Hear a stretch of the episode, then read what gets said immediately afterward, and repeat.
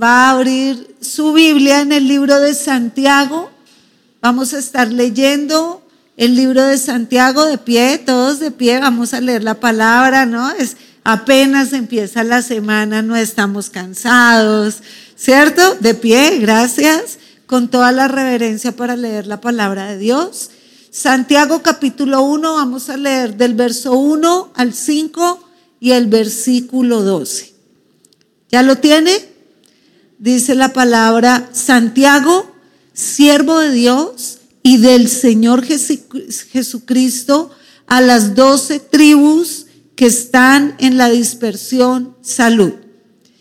Hermanos míos, tened por sumo gozo cuando os halléis en diversas pruebas, sabiendo que la prueba de vuestra fe produce paciencia, mas tenga la paciencia su obra completa para que seáis perfectos y cabales sin que os falte alguna cosa.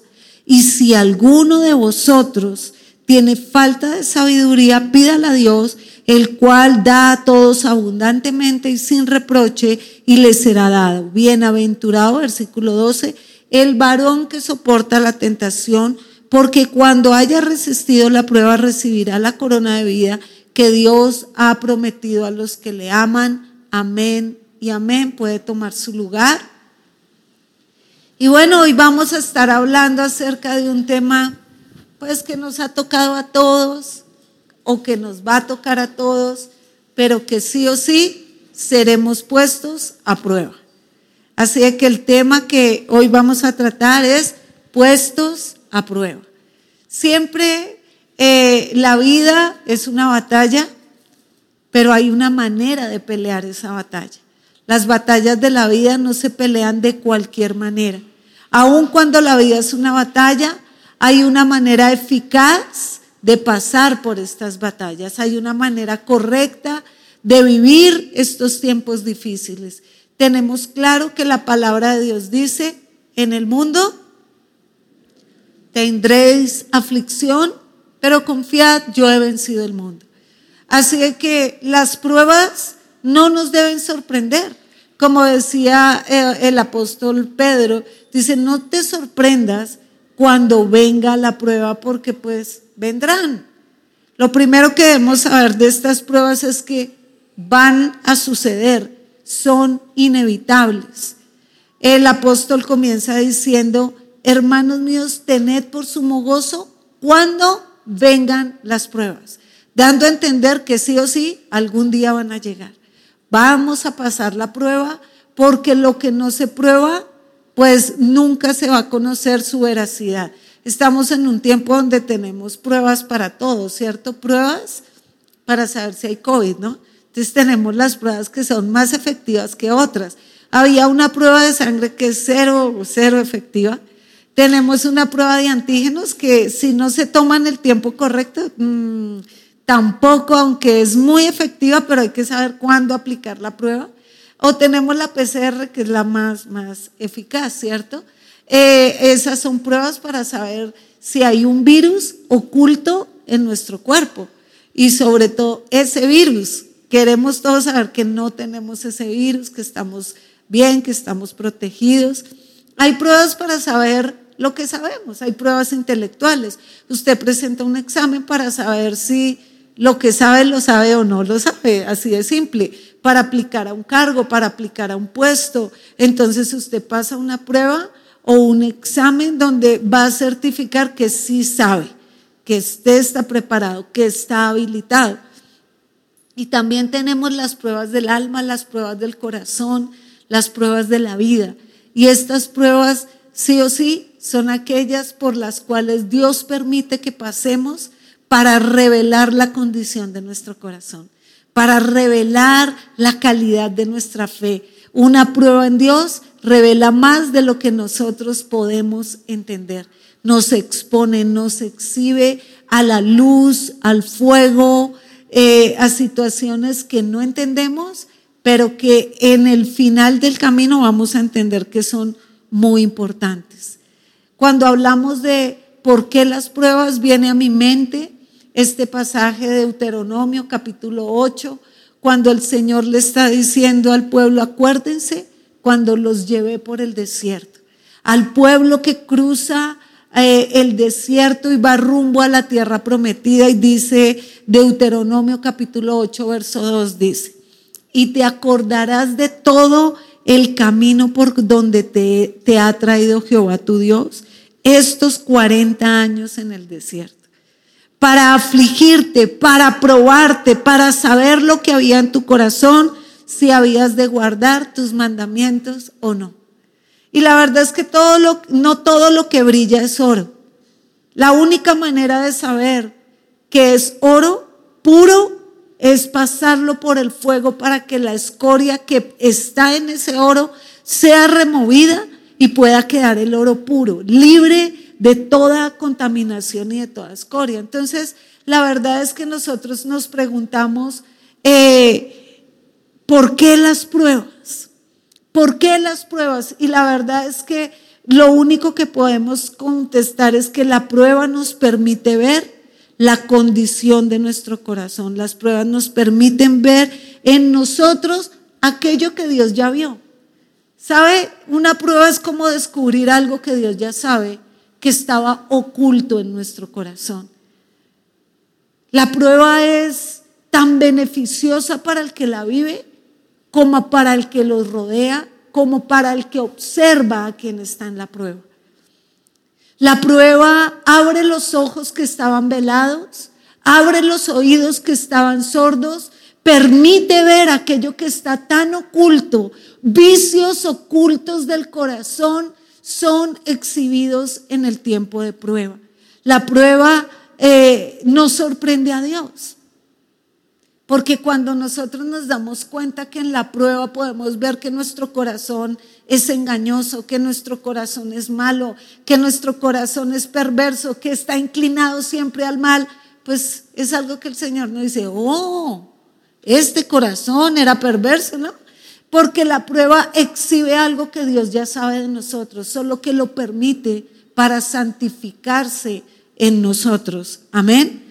Eh, porque bien dice el salmista, ¿quién podrá ser consciente de sus propios errores?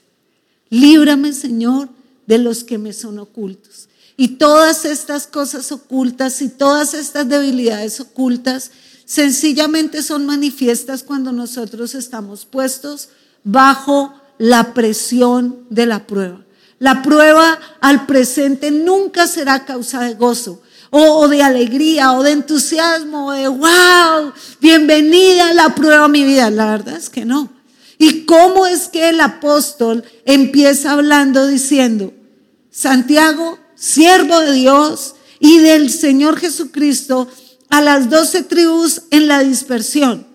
Aquí hablamos de Santiago, hermano en la carne de Jesús, hijo de José y María, Santiago, o conocido por los judíos como Jacobo. Este mismo Santiago, hermano de Jesús, cuando Jesús comenzó su ministerio, Santiago no creyó en el ministerio de Jesús. Santiago se convierte en un discípulo de Jesucristo después de la resurrección de Cristo, cuando Cristo se revela a Santiago y él entiende, no, no soy hermano de Jesús, soy un siervo de Jesús, soy un hijo de Jesús y Él es Dios en mi vida.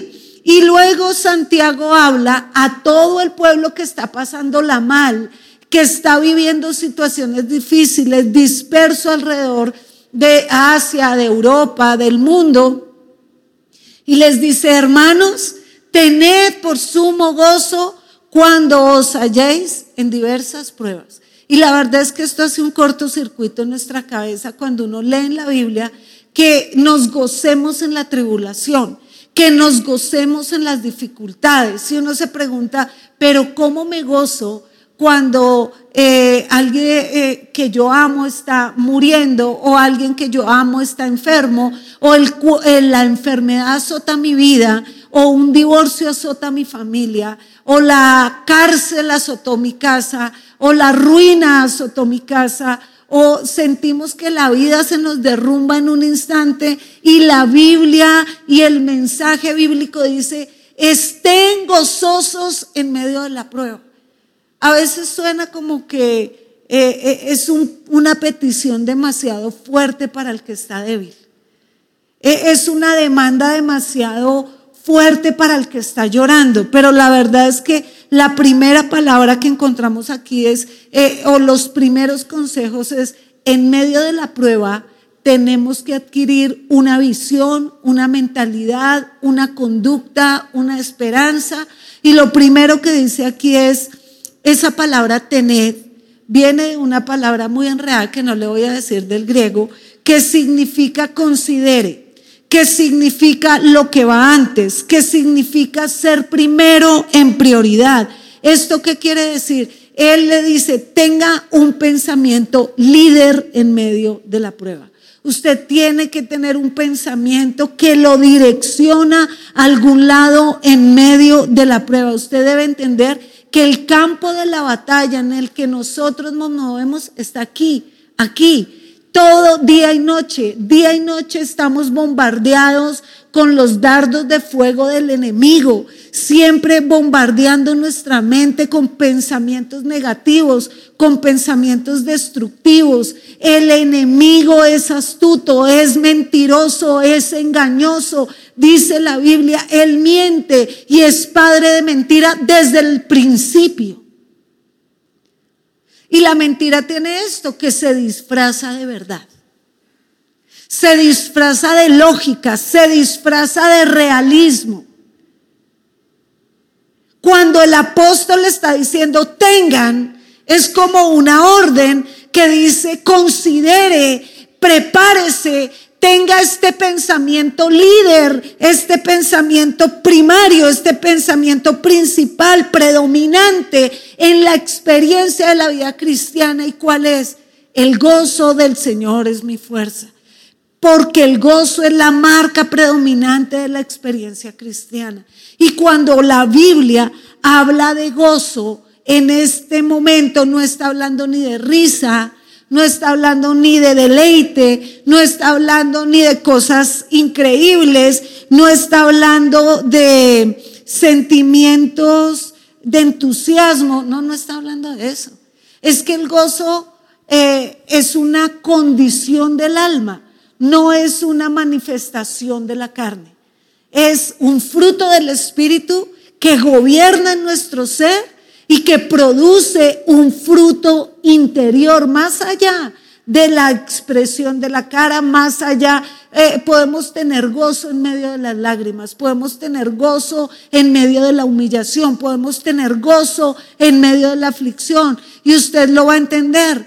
El gozo del cual hace referencia es un profundo sentimiento, óigalo bien, de aprobación de nuestro actuar por parte de nuestro Dios. Mire esto, el gozo es un profundo sentimiento de aprobación de nuestro actuar por parte de nuestro Dios, una seguridad de saberse en los caminos y en la voluntad de Dios más allá del dolor humano. Ese es el pensamiento líder que produce gozo en medio de las situaciones difíciles. ¿Cuál es el gozo en medio de las pérdidas de los seres queridos, en medio de la enfermedad, en medio de nuestra vulnerabilidad, en medio de una crisis económica, en medio de una crisis matrimonial? ¿Cuál es ese pensamiento líder? Estoy seguro que mi actuar va a ser movido por la dirección del Espíritu Santo, que Dios no está sorprendido de esta prueba, que Dios nada lo toma por sorpresa, que él, yo estoy en el centro de la voluntad de Dios. Las pruebas siempre serán difíciles. Las pruebas eh, hacen cosas increíbles. Siempre los artesanos, los orfebres, los que trabajan los metales en sus talleres tienen ciertas herramientas. Tienen un horno tremendo. Tienen un metal a purificar. Es un revuelto de oro con, me imagino que otros metales contaminados con basura, eh, con cobre, con lata, con cosas que no vale nada. Y ese pedazo de metal se mete a unas altas temperaturas hasta que se derrite. termina líquido, a veces líquido totalmente, o simplemente lo ponen en el metal a una alta temperatura para purificarlo y en medio de esa purificación se convierta maleable, se pueda dar forma. Le vamos a dar forma de anillo, le vamos a dar forma eh, de unos tremendos aretes, le vamos a dar forma eh, de un collar. El metal toma forma en medio del fuego. ¿Qué es lo que la prueba produce en nuestro corazón? ¿Qué es lo que las pruebas hacen a nuestra vida? Lo primero que debemos entender es que el enemigo te va a atacar en la mente, porque en la mente es donde se cocina todas las acciones. Los pensamientos son la antesala de todo lo que hacemos. Usted no hace nada en la vida si antes no lo piensa. Usted no, no dice, ay, no, yo voy a, a, robarme ese carro, pues primero piensa y maquina cómo se lo va a robar, cómo va a hacer las cosas, porque toda la, la batalla del ser humano está acá, está en su cabeza, porque su cabeza tiene como un, vínculo directo con su corazón, con su conciencia, con sus principios, con sus valores. Por eso dicen las escrituras, como es el pensamiento del hombre en su corazón, tal es él. Usted es fruto de todo lo que le permitió a su vida pensar, aceptar y dar a luz. Usted puede decir, pastora, es que yo no quería serle infiel a mi esposa, pero yo salí y el diablo que es malo sacó la rosa y la rosa salió así muy coquetona y yo iba triste y era como oscuro y yo como que no la veía bien y no. Y pasó lo que tenía que pasar. ¿Quién dijo que tenía que pasar? Pero claro, fue el diablo. No, no fue el diablo. Fue el dardo de fuego que el enemigo lanzó en medio de la debilidad y usted aceptó. Quiero decirle algo, es una batalla por la fe. Siempre la vida y la existencia nuestra y las batallas que vivimos son una guerra por en quién creemos, a quién adoramos y bajo qué sombra nos cobijamos. Esa es el meollo del asunto. Y Satanás es experto en lanzarte pensamientos en medio de la prueba supremamente destructivos.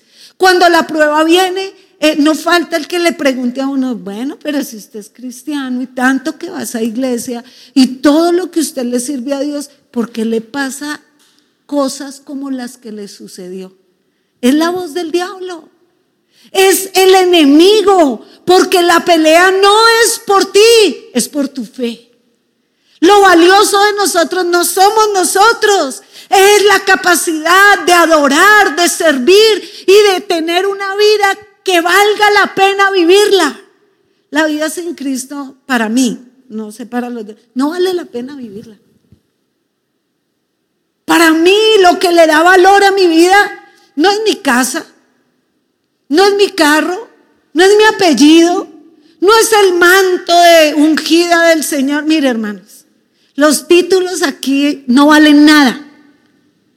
Valen como ser grandes en medio de los pequeños. No valen nada. Serán basura. Todo lo que vemos en este cielo, debajo de este cielo va a desaparecer. Cielo y tierra pasará, pero la palabra de Dios nunca pasará, permanecerá para siempre. Y claro, la pelea es ¿dónde adorarás? ¿Quién? ¿A quién escucharás? ¿Y quién será el, el, el el depositario de tu confianza, donde tú llevarás tus luchas.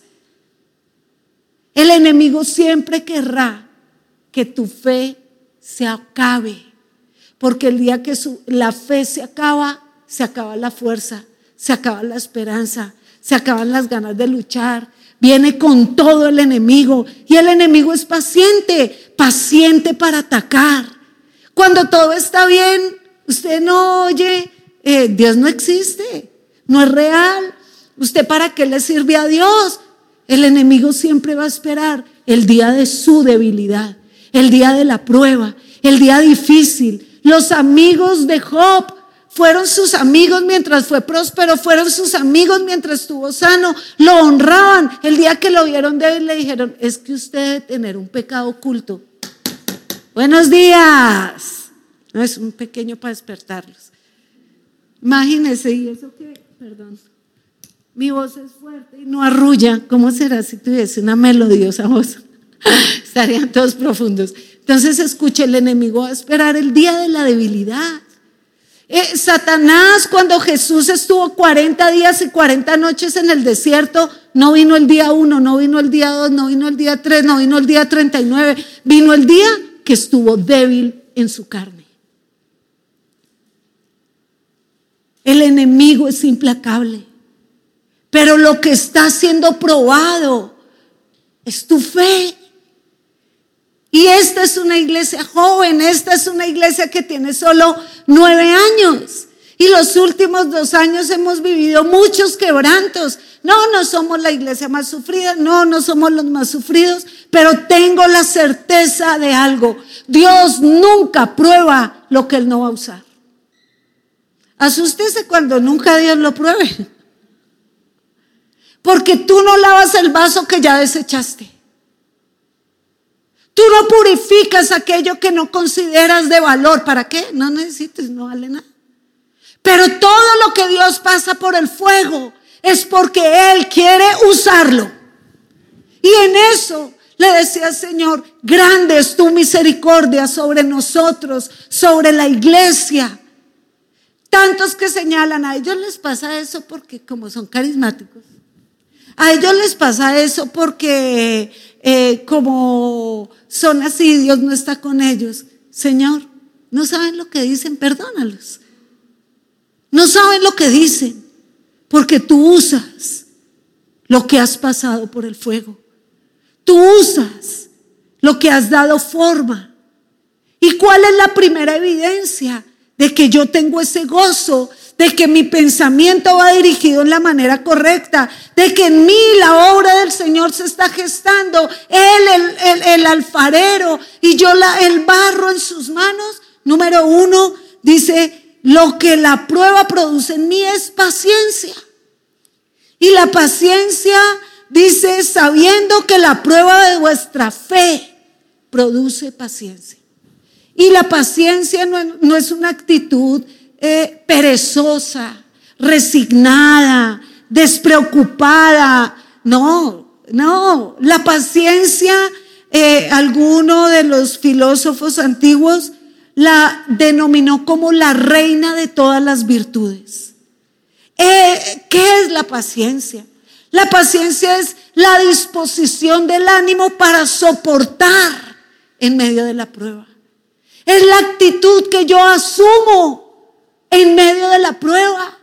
La palabra para paciencia es uponome, que significa permanecer debajo. Y permanecer debajo es lo mejor que puede hacer uno cuando no entiende nada. Porque la prueba te desarma.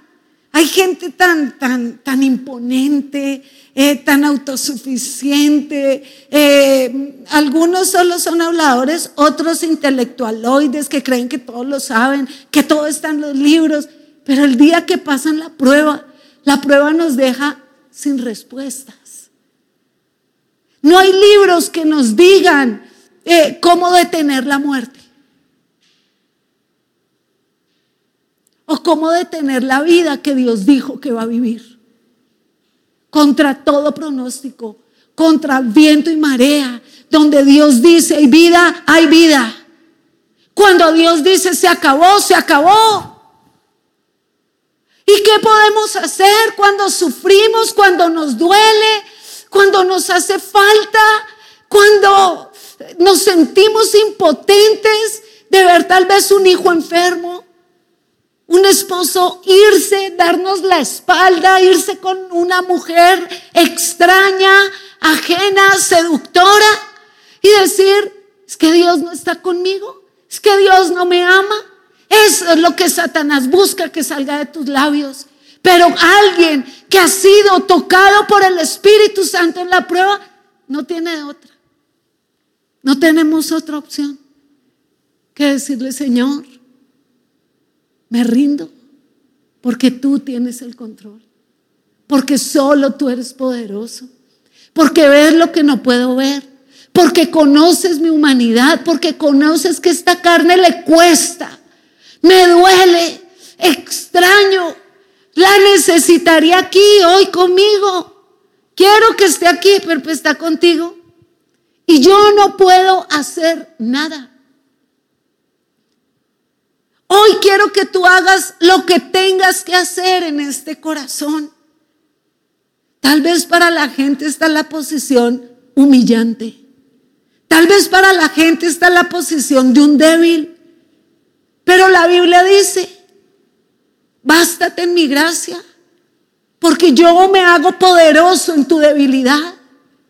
Y es ahí donde nosotros encontramos en nuestro Dios, no en la religión, no en la palabrería. ¿Cuántos dicen conocer a Dios? Pero su corazón está a kilómetros del Dios verdadero. Usted no sabe lo que es un refugio en tiempo donde nadie tiene respuestas.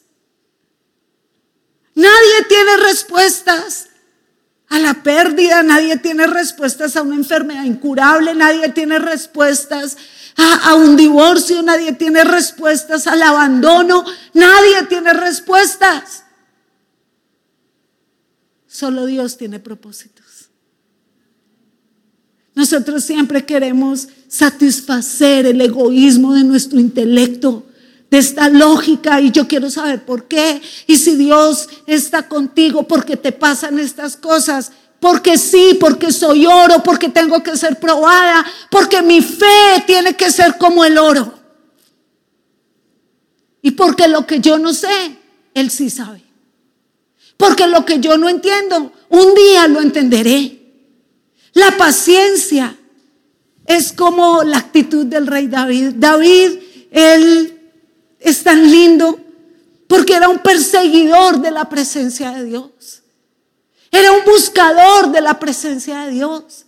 Él tenía el corazón conforme a Dios, no porque fuera cantante, no porque fuera poderoso, no porque fuera el mejor, sino porque sabía dónde buscar a Dios. Era el hombre del secreto, era el hombre fortalecido. Y en el Salmo 40, él hablaba pacientemente, esperé a Jehová. Y él me libró del hoyo cenagoso de la desesperación. Y cuando dice pacientemente, en el latín original esta palabra dice expectans, expectavi. Así se llamaba en el latín este salmo.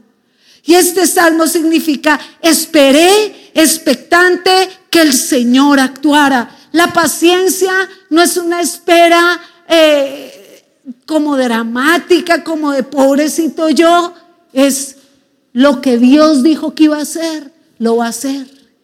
Lo que Dios pensó hacer en mi vida, lo hará, aun cuando yo sienta que me muero, aun cuando yo sienta que no puedo, Aún cuando yo me esté arrastrando, lo que Él dijo, Él lo hará. Porque Él es poderoso. Porque Él es Dios. Porque no es hombre para que mienta, ni hijo de hombre para que se arrepienta. Porque su palabra tiene poder. Alguien que, que tiene paciencia aprende supremamente eh, en su interior a depender de Dios. No hay nada que podamos hacer para sanarnos. Pero cuando dependemos de Él, la sanidad fluye de una manera increíble. La dependencia de Dios es una absoluta entrega, confianza. Confío en ti. Esta sensación tan linda que tiene un niño en un momento de, susto en los brazos de su papá. Y ese papá pueda que, que, que, no sea ni el más fuerte ni el más grande, pero ese abrazo es tranquilo. Aquí estoy yo. Y uno dice, bueno, sí, ya. Como si con un dedo detuviera todo lo que pueda estar mal.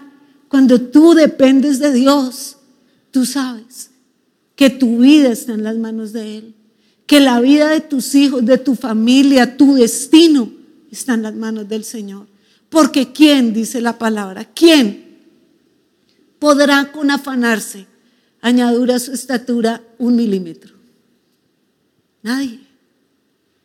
Relájate, respira profundo, porque nuestro Dios Todopoderoso sigue sentado en su trono.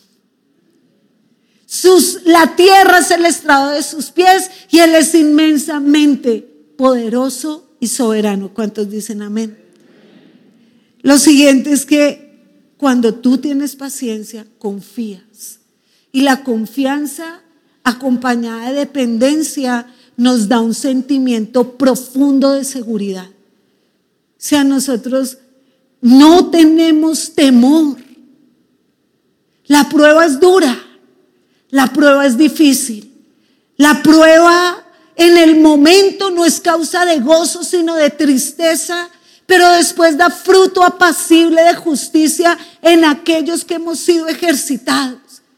La prueba es como eh, el, herrero que toma su pedazo de herramienta, la mete al horno, la golpea, la golpea, la golpea, le da forma, vuelve y la mete al horno, la saca, la golpea. Y luego la tiempla y la tiempla por lo general en aceite. Y así sale humo, fuego, de todo. Y la mira y le toca el borde y dice, está afilada. Si no tocaría volverla a meter al horno, volverla a golpear, volverla a templar. Porque ese temple lo que hace es darle firmeza. Y lo que las pruebas hacen es dar firmeza a nuestra fe. Y la fe firme da un carácter perfeccionado en Cristo. Ninguno con una fe tibia, con una fe prestada, con una fe religiosa dominguera, con una fe que saca del bolsillo cada vez que tiene problemas, con una fe vieja, conocerá el poder de esa perfección. Y bien decía el apóstol Pablo que la prueba produce esperanza, que la esperanza no avergüenza, porque el amor de Dios ha sido derramado en nuestros corazones por el Espíritu Santo que nos fue dado. Y no solo esto, sino que nos gloriamos en las tribulaciones porque tenemos la certeza que nuestra tribulación produce paciencia. Produce un carácter precioso produce una naturaleza dócil. ¿Cuál es el gozo del cual nos habló el apóstol? Este pensamiento, este pensamiento líder. Dios está obrando en mí. Y aunque yo no vea, Él estará orando. Y aunque yo sienta que me voy a morir en la prueba, no, no te morirás porque las pruebas no son eternas. Acuérdate de los 40 años que te hice caminar en el desierto cuando te afligí y te para probarte. El plan de Dios no era tener 40 años en el desierto al pueblo de Israel. El, el plan de Dios era 11 días de desierto, no 40 años. El plan de Dios es que tú salgas pronto de esta prueba. ¿De qué depende que salgas pronto de esta prueba? No depende de Dios, depende de tu actitud en medio de la prueba. Depende de que tú seas un buscador de tesoros en medio de la prueba. Señor, examíname, conóceme y pruébame y ve si hay en mí camino de perversidad. Revélamelo. Yo enderezo mi camino y pasa la prueba. Solo hay dos maneras de pasar la prueba. O pasa el desierto o se muere en el desierto. No hay más. Luego dice, mas tenga la paciencia, su obra completa para que seáis perfectos y cabales sin que os falte cosa alguna. Qué tremenda promesa en medio de la prueba. Si nosotros supiéramos que el dolor de hoy va a ser el brillo de mañana, veríamos con ese gozo, con ese regocijo el tiempo difícil. Y el Señor está enseñándonos aquí, dice, la paciencia perfecciona el carácter. Y la palabra perfecto significa formado por Dios. Sea usted moldeable, algo que completo, lo que Dios empieza lo termina. El Señor nunca deja a alguien a medio hacer.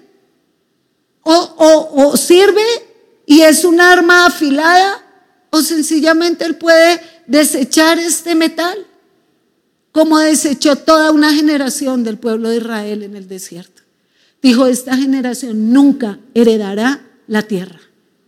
Así en el Nuevo Testamento, en el libro de Hebreos dice, y muchos nunca entraron en el reposo.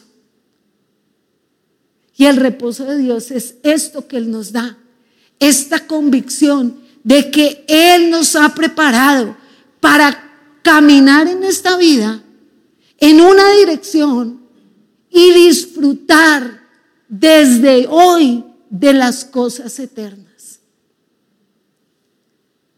Nos pasamos la vida persiguiendo el viento.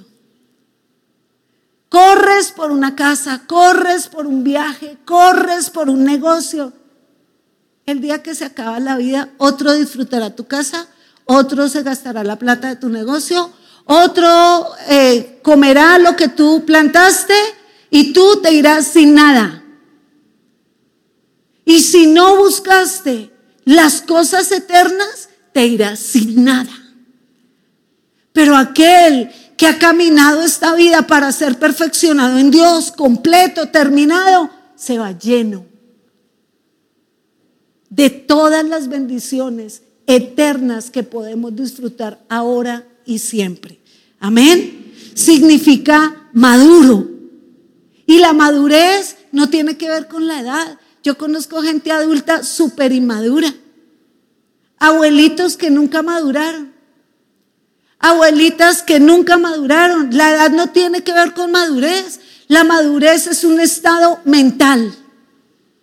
Es un estado para decidir, para pensar, para elegir.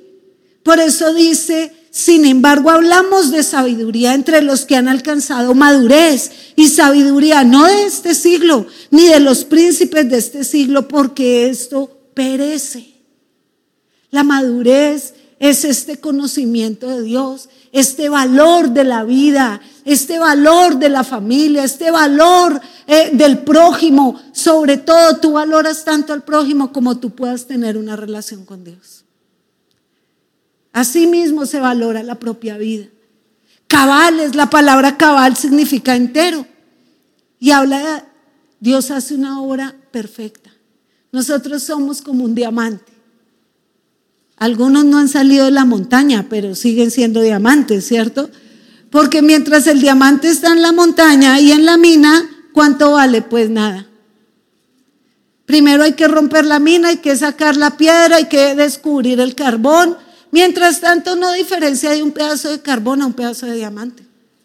El diamante en la roca no vale nada, pero cuando sale de ella, eh, cuando es purificado, cuando es limpiado, cobra todo el valor que requiere. ¿Qué necesitas tú? Ya sabemos que es la prueba, qué va a venir, qué actitud debo tener, qué produce la prueba en mí, pero ahora, ¿qué es lo que yo necesito en medio de la prueba? En medio de la prueba no necesitamos eh, autocompasión. En medio de la prueba no necesitamos eh, abrazos y apapachos. En medio de la prueba no necesitamos eh, gente juzgando o hablando a nuestro oído. En medio de la prueba necesitamos sabiduría. Y dice la palabra, si alguno de vosotros tiene falta de sabiduría, pídala a Dios, el cual la dará abundantemente y sin reproche y le será dada. Y sabes, la sabiduría yo amo la sabiduría, no porque sea sabia, sino porque sé dónde encontrarla. A veces nos falta esa sabiduría, no del mundo. Hay tanto sabio en su propia opinión. Hay tanto sábelo todo en este tiempo. Hay tanta gente que quiere hablar y hablar y hablar y hablar que, uy, como Kiko, ya cállate, cállate, cállate, que me desesperas. Pero la verdad este deseo de la gente de autopromoción, de que lo vean, de esta sabiduría del mundo que es diabólica, no es hermosa, es fea. El Señor, Él habla. Jesucristo es la sabiduría. Yo siempre veo a Jesús y la cruz como el árbol de la vida con tanto fruto. Cada mañana que me levanto quiero correr al árbol de la vida y comer del fruto del árbol de la vida y comer no del conocimiento de este mundo, no de la lógica de este mundo. Muchos les encanta disertar si Dios existe, si Dios no existe. Eh, yo soy ateo y se les llena la boca y yo digo, eh, ateo de carne y hueso. Es ateo de carne y hueso. Y esta carne y este hueso nos recuerdan todo el día que somos polvo, que no sabemos nada y que no tenemos la última palabra. Que el día que desaparezcamos de este mundo se desaparece con toda sabiduría. Y su alma no es atea. A algún lado se va a ir. Su mente será atea, pero su alma tiene un destino. Ese día usted se dará cuenta que es imposible ser ateo. Su alma va a irse a algún lugar. Cuando yo pienso cómo me conduzco el día del dolor, yo extraño mucho a Ivonne. Yo extraño personas que han partido. Me duele la iglesia. Me duele las luchas por las que hemos pasado estos dos últimos años. Eh, no es una, no son dos, son tres pérdidas fuertes que ha tenido la iglesia. Hemos llorado, hemos estado quebrantados, pero me encantan mis tiempos en la mañana decirle a Jesús, necesito fuerza, necesito sabiduría, necesito de ti, quiero comer del varón de dolores experimentado en quebranto. Y, y, esa es la sabiduría en medio del camino. Llora donde tienes que llorar, clama donde tienes que clamar, grita donde tienes que clamar. Luego sécate las lágrimas, tómate de la mano del Espíritu Santo y sal. Y sal porque tu fe cada día más preciosa como el oro dará fruto. Fruto en tu carácter, fruto en tu corazón, fruto en tu vida. Pero dice la palabra, pero la sabiduría que es de lo alto es primeramente pura. No es lógica, es pura, es verdadera como Jesús, como su obra, después pacífica, porque toda tu angustia, todas tus culpas, toda la carga de nuestro pecado fue sobre Cristo. Y Él dice, el castigo de mi paz fue sobre ti y la sabiduría de Dios a través del Evangelio de Jesucristo es pacífica para con nosotros. Es pacífica, es amable, es benigna, llena de misericordia, de buenos frutos, sin incertidumbres, sin cizaña, sin hipocresía. Ya sabes todo lo, lo hermosa que es la prueba. Siempre he sido una respetuosa del trato de Dios. Temo y tiemblo ante esos momentos, pero en el fondo siempre digo, ¿por qué nos amas tanto? Tomas tu tiempo para tomar un diamante que nadie vio, que nadie encontró, que nadie le halló valor, para sentarte como el gran maestro, el gran joyero, a pulirlo con la paciencia, la misericordia, la gracia que solo tú tienes para nosotros. Nuestros padres no tuvieron ni siquiera la sombra de la gracia que Dios tiene para con nosotros. Y nos amaron y nos aman. Pero esa gracia de Dios para limpiarte, para perdonarte, para sanarte y para decirte, la prueba no se trata de ti. Cuando pasamos la prueba a veces sentimos que somos el centro de algo terrible. Y uno puede pensar, todo me pasa a mí. Yo recuerdo que cuando recién nos casamos, los ojos de todos estaban puestos en Saúl y en mí, porque nosotros fuimos bien osados con nuestras familias. Eh, mi suegro le decía, si no puedo llevar licor, no hay fiesta. Y él dijo, es que yo no me caso para hacer una fiesta. Pues no hago fiesta, pero no hay licor. Ah, si ustedes no hacen esto, yo no les doy aquello. Pues no nos den nada. No queremos nada. Y al tiempo de habernos casado, me cortaron el agua. Y llegó mi mamá. de visita. Ella no era cristiana, mamita, te amo, pero ahí me dejas tus anécdotas para las charlas. Es que sé que me está viendo. Ahí me ahí te lo apunto. Y llegó y me habían cortado, luego empezó, uy, mija, no, pero ustedes, si es de que son cristianos, les va re mal. Y yo decía, gracias por el ánimo que siempre me das. Dice, a ustedes, hijos pegados de esa iglesia. Es que no salen de esa iglesia. Ay, no, mija, yo sí los veo muy mal. Y si usted sigue así pegada en esa iglesia, se le va a acabar el matrimonio. Y yo le dije, no, yo anulo, reprendo al diablo. Yo no acepto esas palabras. Y, llegó mi esposo y mi mamá tan linda, le dice, mi hijo, pero pues yo los veo a ustedes muy mal. Y él le dice, suegrita, una prueba. Y mi mamá con su chispa le dice, mi hijo, pero Dios los prueba, los prueba, los prueba, se los vas a comer. Y yo, yo soy tan linda, de mucho ánimo, ¿sí o no? Y suena gracioso, pero así nos ven cuando pasamos pruebas. Los ojos están puestos sobre nosotros. El enemigo quiere que en medio de la prueba digamos, ¿por qué te olvidaste de mí? Dios no está conmigo. Dios se olvidó de mí. Pues querido hermano, la prueba no solo se trata de ti. Job no pasó la prueba solo porque se tratara de él. José no pasó la prueba solo porque se tratara de él.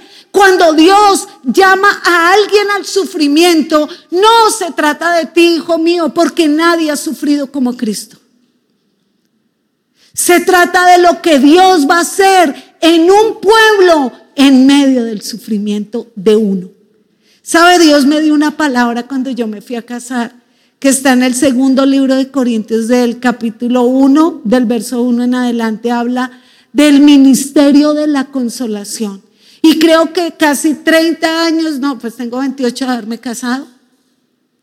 Y hasta ahora entiendo bien la palabra que Dios me dio para casarme. Dios me dio esta palabra, dice, el cual nos consuela en todas nuestras tribulaciones, para que podamos nosotros consolar a los que están en cualquier tribulación, por medio de la consolación con que nosotros somos consolados por Dios. Porque de la manera en que abundan en nosotros las aflicciones de Cristo, así abundan por el mismo Cristo nuestras consolaciones. Y yo la leía en una Biblia que se llamaba La Biblia al día parafraseada y terminaba diciendo, juntos en la aflicción, juntos en la consolación. Y yo entendí que Dios nos llamó a mi esposo y a mí al ministerio de la iglesia. Nos afligimos, pero nuestra aflicción es para que la consolación de Dios se manifieste y con esta consolación el pueblo sea consolado. Eso fue lo que le pasó a José. ¿Habrá un hombre más de malas en la Biblia que José? El hijo de Jacob. El terrible. Todo fue malo. Jovencito, 17 años, sus hermanos lo envidiaban porque su papá lo amaba. Se burlaban de él, le hicieron bullying, lo vendieron. Y toda la historia que usted ya conoce, pero el versículo 20 del capítulo 50 nos da la respuesta de por qué nosotros debemos tener gozo en las dificultades. Dice, vosotros pensasteis mal contra mí, mas Dios lo encaminó para bien, para hacer lo que vemos hoy, para mantener en vida mucho pueblo. Todos los que hoy pasamos una lucha, todos los que hoy pasamos una batalla, pues no se trata de nosotros, se trata de otros más débiles que yo. No me van a ver a mí, van a ver ese propósito de Cristo reflejado en nosotros. No hay nada más hermoso que ver a Cristo en el brillo de un hermano. ¿Sabe? El Señor eligió la iglesia para mostrarse a través de ella. La iglesia no está eh, para pararse en un púlpito y ser muy aquí, no sé cómo sea, pero la iglesia está para que Cristo se refleje en ella.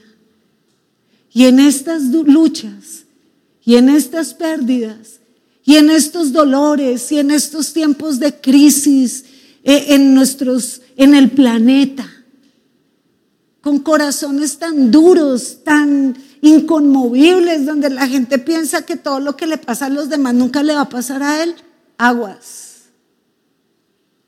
pilas, cuidado. Dios está hablando. Está hablando a través del COVID está hablando a través de la prueba, está hablando a través de las pérdidas, está hablando y el mundo se tapa los oídos y dice, no quiero oír. Quiero oír lo que quiero oír, quiero ver lo que quiero ver, quiero hacer lo que quiero hacer.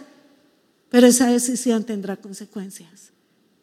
La iglesia que oye, que sufre, que se pone bajo la cruz, que se humilla bajo la poderosa mano de Dios, un día victoriosa, reinando, se levantará y el pueblo necesitado encontrará su redentor en una iglesia viva. Porque la razón de nuestras lágrimas es que el mundo que no tiene consuelo, el mundo que no tiene esperanza, pueda haber en nuestro consuelo, pueda haber en nuestra sanidad, pueda haber en nuestra restauración el poder soberano de nuestro Redentor Jesucristo. ¿Cuántos dicen amén? Yo lo creo. La prueba no se trata de que hay pobrecita, usted cómo sufre y pobrecitos ustedes. La prueba no se trata de ti, se trata de lo que Dios va a hacer. Este dolor esto es para algo, para algo superior a mi propia debilidad. Estás pasando por pruebas. Estás triste. Estás afligido. El consolador está hoy aquí para traer un manto poderoso de consuelo a su iglesia. Hoy es el día sanador de esta iglesia. Hoy es el día de la restauración para esta iglesia. Hoy es el día sanador para todos los que están en su casa y nos oyen y nos están viendo a través de YouTube o de la plataforma que sea. Ahí nos está viendo. El espíritu de toda consolación vendrá a tu vida. Así que si tú necesitas hoy que esa fe sea probada o está siendo probada y quieres pasar esa prueba, es el tiempo que nos presentemos en el lugar y vayamos corriendo a asirnos de esa sabiduría, a asirnos de esa gracia, a asirnos de esa esperanza que no avergüenza, que no falla. Que aunque el mundo entero te diga, ¿y dónde está su Dios? Yo le voy a decir, lo va a ver, lo está viendo aquí en mí. ¿Y por qué? Porque sí, porque Él es soberano porque Él es poderoso, porque Él ve lo que yo no veo, porque Él sabe lo que yo no sé y porque Él tiene el control. Porque yo vivo para Él, soy de Él y camino en su propósito. ¿Cuántos dicen amén? Si estás en una lucha y quieres ese ánimo del Espíritu Santo y ese gozo en medio de la prueba y esa fortaleza, colócate de pie, vamos a orar. Vamos a pasar tiempo con el Señor. Vamos a adorarle. Diga el débil, fuerte soy. El gozo del Señor es nuestra fortaleza. La vida es un suspiro, hermano. Es corta. Es corta, esta vida es corta. Para unos 30, 20, 15, 10, 40, un día, 80, 100, corta.